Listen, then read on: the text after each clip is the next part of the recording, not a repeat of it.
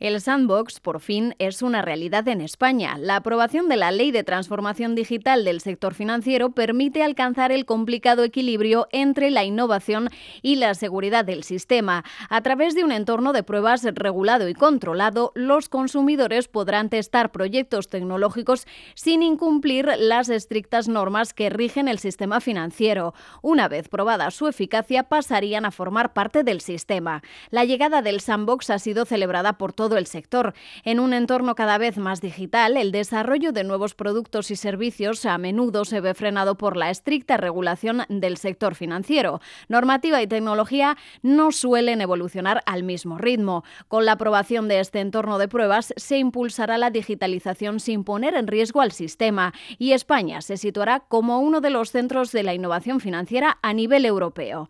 En este nuevo podcast de KPMG analizamos las claves de esta caja de arena que marcará un antes y un después en el sector financiero, desde su encaje legal y cómo se articulará a sus consecuencias para banca y fintech y cómo beneficiará a los clientes. Todo de la mano, como siempre, de los principales expertos en el sector de KPMG. Bienvenidos.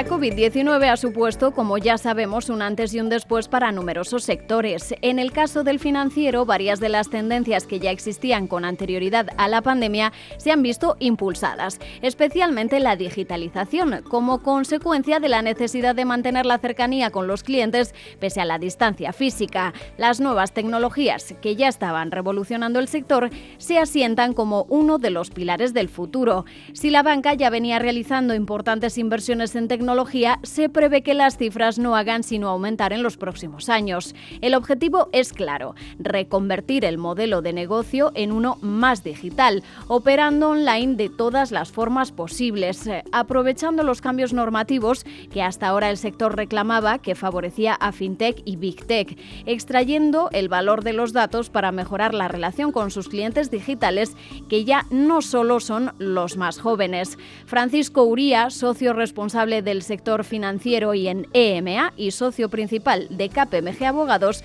nos explica cómo recibe el sector financiero la nueva normativa.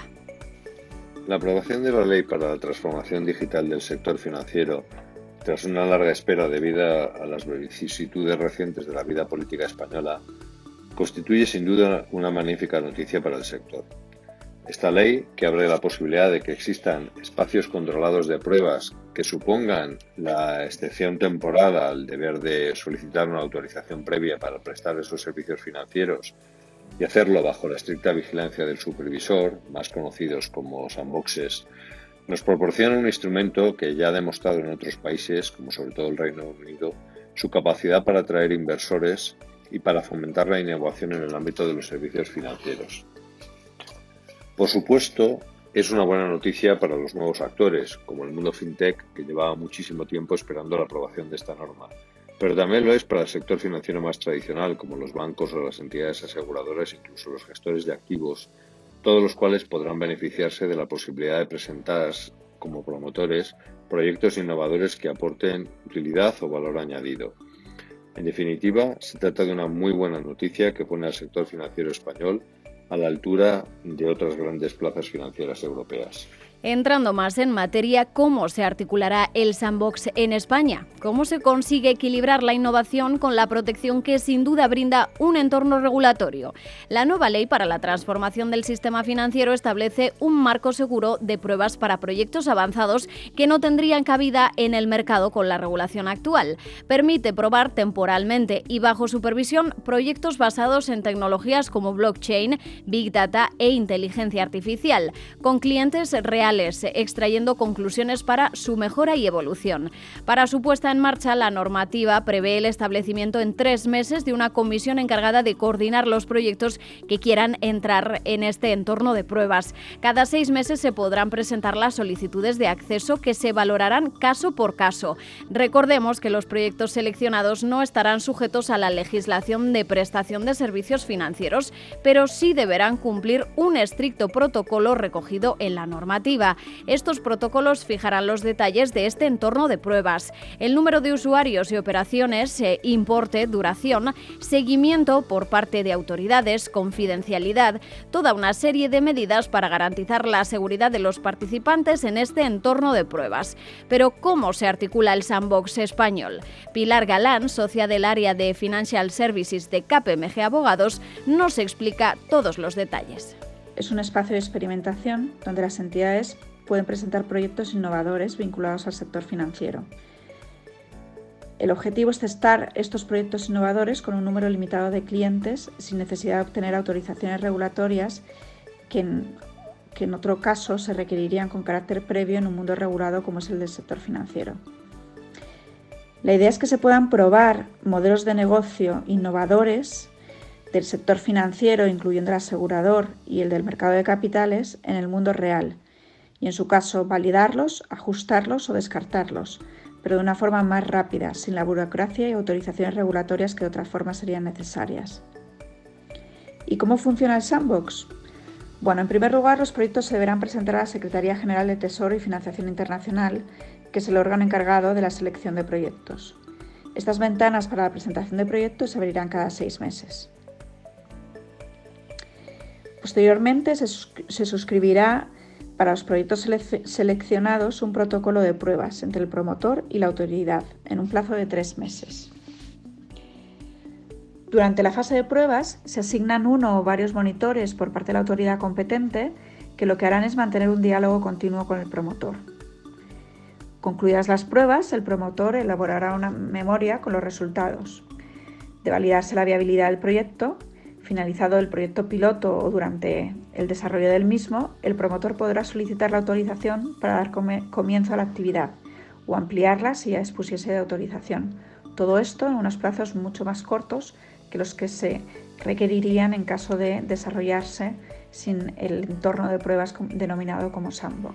Además de impulsar la innovación, necesaria sin duda para aprovechar las tecnologías y convertir a España en uno de los centros de innovación financiera, los expertos defienden que el sandbox también supone un avance para el propio regulador. La estricta normativa ante la que responde el sistema financiero recibe un balón de oxígeno, pero crea un entorno seguro con límites muy definidos. Para Pilar Galán esta es sin duda una buena noticia, aunque también implica algunos retos. En mi opinión, el principal beneficio que supone la aprobación del sandbox para el regulador es que le va a dar un enorme conocimiento sobre las tendencias tecnológicas y sus posibles usos. Este conocimiento debería redundar en una mayor flexibilidad y agilidad.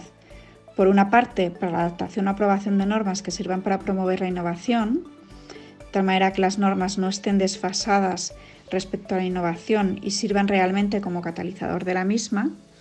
Y por otra parte, este conocimiento debería redundar en mayor flexibilidad y agilidad para eliminar obstáculos y burocracia. Esto tiene la dificultad de que será necesario que se dote de medios humanos y materiales necesarios al regulador y además de que deberá existir una flexibilidad real para que los promotores puedan ajustar sus pruebas sin excesiva burocracia. En definitiva, se deben agilizar los procesos de autorización que muchas veces son vistos como un obstáculo al emprendimiento. Ante todo, el sector defiende que los mayores beneficios los disfrutarán los clientes, unos clientes que, como hemos comentado, cada vez buscan una oferta mayor de productos digitales, pero que también son cada vez más exigentes y eligen servicios personalizados a medida y que les permitan interactuar a través de una experiencia diferencial y que, por supuesto, garanticen su seguridad y privacidad, elementos clave para una buena experiencia online y más con productos y servicios financieros. Carlos Cuatreca Casas, socio de Financial Services Consulting de KPMG en España, nos explica los beneficios concretos de este entorno de pruebas para los clientes. La implantación de la Sandbox en España va a representar para los clientes un número de beneficios muy relevante. El primero de ellos es que van a acceder a servicios financieros más innovadores en mucho menos tiempo. Es decir, el Sandbox realmente catalizará ese tiempo de innovación y los clientes los disfrutarán mucho antes. Por otra parte, estos servicios innovadores serán seguros, han sido testados y han sido probados en la sandbox y por lo tanto les da completa seguridad en, su uso y por lo tanto su propia protección. Adicionalmente, también serán servicios más competitivos en precio. Es decir, esta innovación y estos productos que le llegan antes y más seguros estarán compitiendo con los actuales y por lo tanto aportarán mayor competitividad y una reducción de precios que los harán todavía más competitivos. Todos estos son los beneficios fundamentales y que pensamos por los que la Sandbox es una pieza importante para todos los eh, intervinientes en el proceso de la Sandbox, desde, las desde el propio regulador hasta las propias entidades fintech, así como también los diferentes clientes. Pero ¿qué tipo de proyectos son los que accederán a este entorno de pruebas? Los expertos apuntan a que más allá de incorporar nuevas tecnologías que están revolucionando la capacidad de ofrecer productos y servicios financieros, la clave está en la innovación, en aportar soluciones, resolver problemas u ofrecer experiencias personalizadas. El cliente continúa estando en el centro, también en la innovación en el sector financiero. Carlos Cuatrecasas nos explica los requisitos que deberán reunir los proyectos que pasarán a formar formar parte del entorno de pruebas español. Los proyectos que se podrán beneficiar de la sandbox, que al final es este entorno de pruebas que estamos comentando, serán aquellos, eh, aquellos proyectos que tengan realmente una base innovadora fuerte, es decir, que proponen una solución para los diferentes clientes en el ámbito financiero que sea diferente, que sea relevante y que por lo tanto no se haya hecho hasta ese momento, que aporte esa, esa innovación. También será muy relevante para aquellos proyectos en los que no hay una regulación que le aplique de manera directa, porque puede estar en, desarrollo o está en un espacio donde todavía esa regulación no ha sido desarrollada y por lo tanto el sitio ideal para probarlo es en, esa propia sandbox.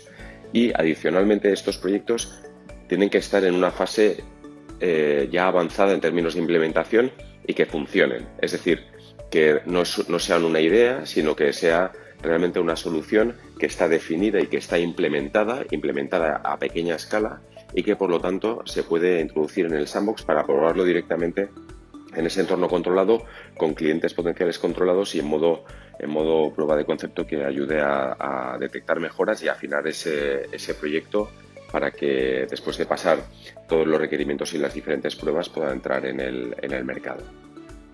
En definitiva, nos encontramos ante una buena noticia para el sector financiero, que podrá apostar por la innovación sin constricciones regulatorias, pero de forma segura. Para los clientes que tendrán acceso en un menor tiempo a nuevos productos y servicios en un momento en el que la digitalización es clave. Para el regulador, que controlará en un entorno seguro los efectos de las nuevas tecnologías en el sector. Y para el país, que atraerá talento e inversiones al ser uno de los centros de innovación a nivel europeo. Si quieres acceder a más información sobre el sector financiero, regulación o innovación y nuevas tecnologías o ponerte en contacto con alguno de nuestros expertos, puedes hacerlo a través de kpmg.es o kpmgtendencias.com. Y como siempre, no te olvides de suscribirte a nuestros canales de podcast para no perderte ningún contenido.